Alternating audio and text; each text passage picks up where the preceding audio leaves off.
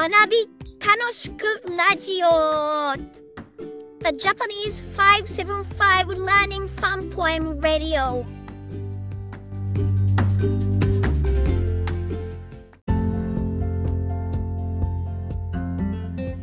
はい、皆さんこんにちは。野中恒弘です。いかがお過ごしでしょうか？今日もオーストラリアのブリスベンから楽しい話題をお送りしたいと思います。さて今日はですねキーワードはオノマトペオノマトペでございます。これは日本語で言ったら擬声語とか擬態語とか言われる言葉ですね。例えば、えー、つやつやとかねスラスラとかね、えー、コンコンとかそういう音ですね。この音が実は言語を習得する上でとても大切な役割を果たしているってことをですね、えー、学んでですね、えー、それを実際に授業で使ったらですねこれが効果てきめんだったという話をね今日はしたいと思います、えこれは皆さんの外国語の学習とか教育にね大いに役立つ話だと思いますので最後までどうぞお楽しみに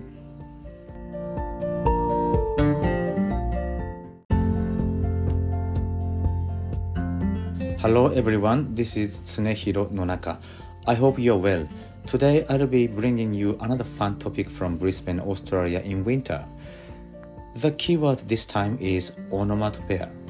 Actually, I learned that using onomatopoeia is very effective for language learning, and when I actually used it in my class, it was very effective and I thought it would be very useful for your foreign language learning. So I thought I would share it with you. Please enjoy to the end.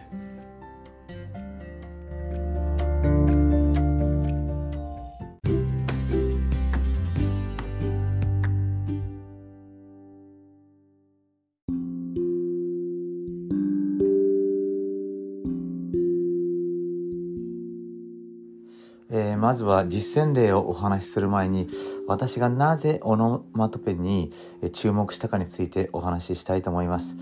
まあ、オノマトペが言語習得に持つ重要な意味については最近今井睦美さんと秋田紀美さんという方がお書きになった「言語の本質」という本を読んで非常にねインスパイアされたんです。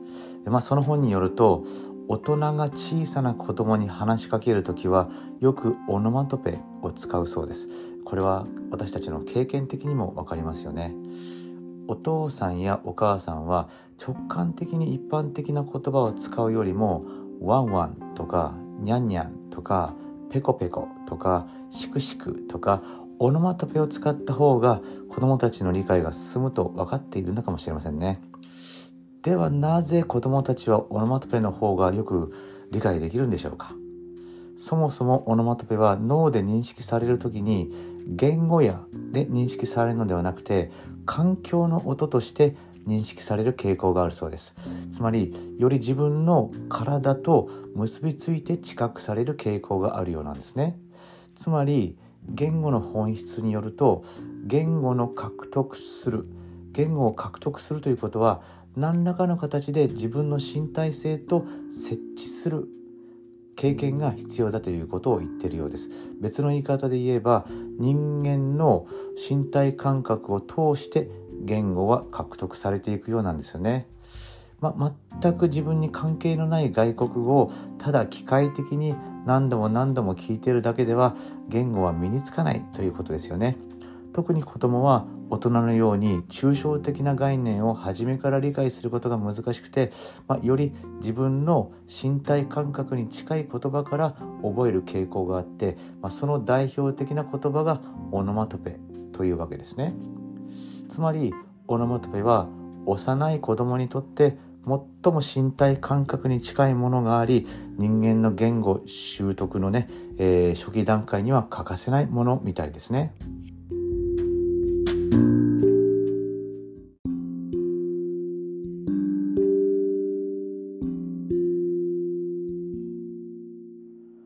First of all, before I give you a practical example, I would like to talk about why I focused on onomatopoeia.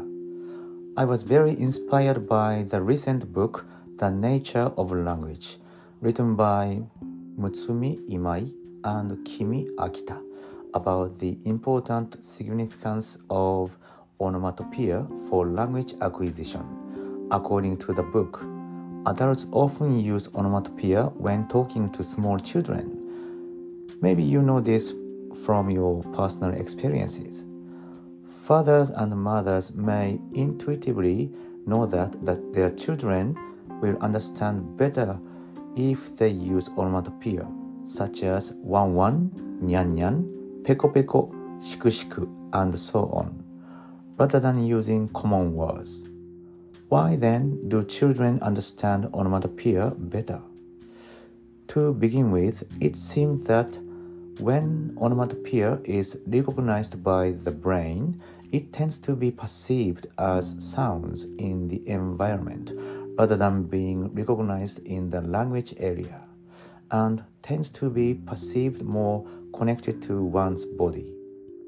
In other words, according to the nature of language, it seems to be saying that acqui- acquiring language requires some form of experience in storing it with one's corporeality. Put another way, it seems that language is acquired through one's bodily sensations. It means that you cannot acquire language by just mechanically listening to a foreign language that has nothing to do with you at all. Children, in particular, have difficulty understanding abstract concepts from uh, the beginning, as adults do, and tend to learn from words that are closer to their own physical senses, and onomatopoeia is a typical example of this. In other words, onomatopoeia is the closest thing to physical sensation for young children and is essential in the early stage of human language acquisition.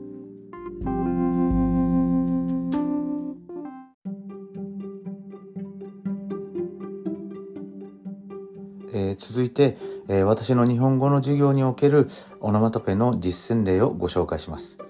まあ、私の教えているえ小学校2年生のクラスで単元がまあお祝いなんですけどもお祝いに使われる「おめでとう」とか「ありがとう」とか「嬉しい」とか「誕生日」とか「幸せ」などの言葉が実はオノマトペと結びつけると非常に理解が進んで記憶の定着もぐんと上がることが分かったんですよね。例えばこんな感じです。タンタンタンタン誕生日。タンタンタンタン誕生日。おー、おめでとう。おー、おめでとう。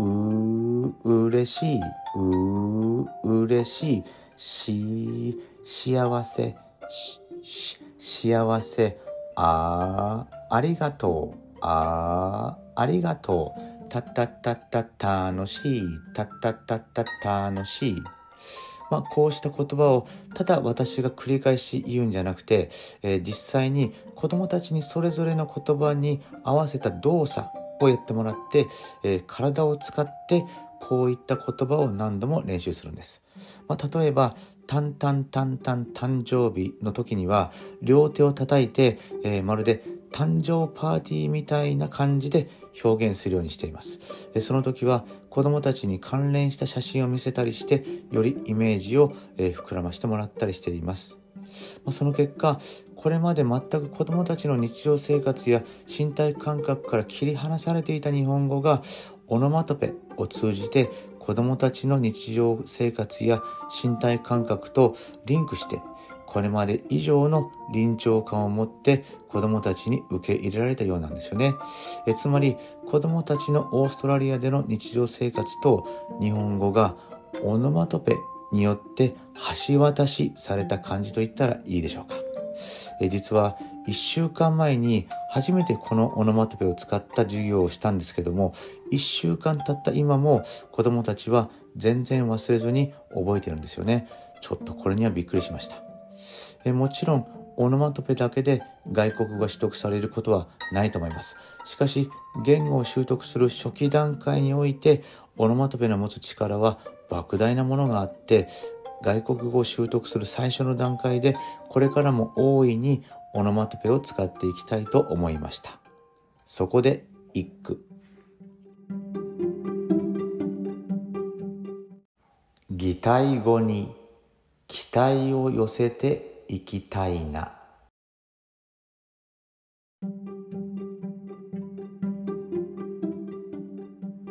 Next, I would like to share with you a practical example of onomatopoeia in my Japanese class. In the second grade class I teach, the unit is celebration, and words used in celebration such as congratulations, thank you, happy, and birthday are actually very well understood when connected to onomatopoeia, and memory retention is greatly improved. For example, here's what I did in my Japanese class. Tan tan tan tan tanjobi, meaning birthday. O omedetou, meaning congratulations. U ureshi, meaning I'm happy. Sh sh shiawase, meaning happiness. A arigatou, meaning thank you. たったったった楽しい meaning fun. I don't just repeat these words back and forth, but I actually have the children do the movement for each word and practice these words over and over again using their bodies. For example, when I say tan tan tan tan tanjobi, I clap my hands to express the feeling of a birthday party. I then show the children related pictures to help them visualize it more fully. As a result, the Japanese language, which had been completely disconnected from children's daily lives and physical senses, seemed to be linked to their daily lives and physical senses through onomatopoeia and was accepted by the children with a greater sense of reality than ever before. In other words, the children's daily life in Australia and the Japanese language seem to be bridged by the onomatopoeia. In fact, a week ago, I gave my first lesson using this onomatopoeia, and even now, a week later, the children have not forgotten it at all. I was a little surprised. Of course, I don't think that an onomatopoeia alone is enough to acquire a foreign language. However, the power of onomatopoeia in the initial stage of language acquisition is enormous, and I would like to continue to use onomatopoeia in the initial stage of foreign language acquisition. So, let me share my haiku. 擬態語に期待を寄せていきたいな。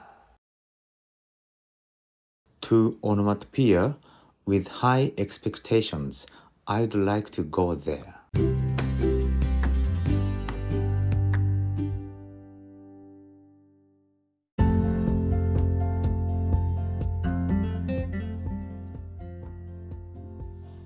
今回の放送はいかがだったでしょうか今回はオノマトペに焦点を当ててお話をさせていただきましたここオーストラリアにもオノマトペはありますが、まあ、日本のオノマトペとちょっと違うんですよね How was this broadcast today? This time we focused on onomatopoeia, but we have onomatopoeia here in Australia. But I'm surprised that it is quite different from Japanese onomatopoeia. 例えば、豚の鳴き声はブーブーではなくてオインクオインクですし、犬の鳴き声はワンワンではなくウォフウォフですし、カエルの鳴き声はゲロゲロではなくてリピリピです。For example, a pig's squeak is not boo boo, but an oink oink. A dog's squeak is not one one, but woof woof. A frog's croak is not a gero gero, but a ripi ripi. しかし不思議なことに今回ご紹介したようにタンタンタンタンというような日本的なオノマトペであっても簡単に受け入れてもらいました何かオノマトペには国境や文化を超えた特別な力があるのかもしれません Strangely enough, however, even Japanese style onomatopoeia such as tan tan tan tan was easily accepted, as I introduced in this episode. Perhaps there is something about onomatopoeia that has a special power to transcend borders and cultures. それではまた次回お会いいたしましょう。ありがとうございました。We will see you next time. Thank you very much. ありが10匹ありがとう。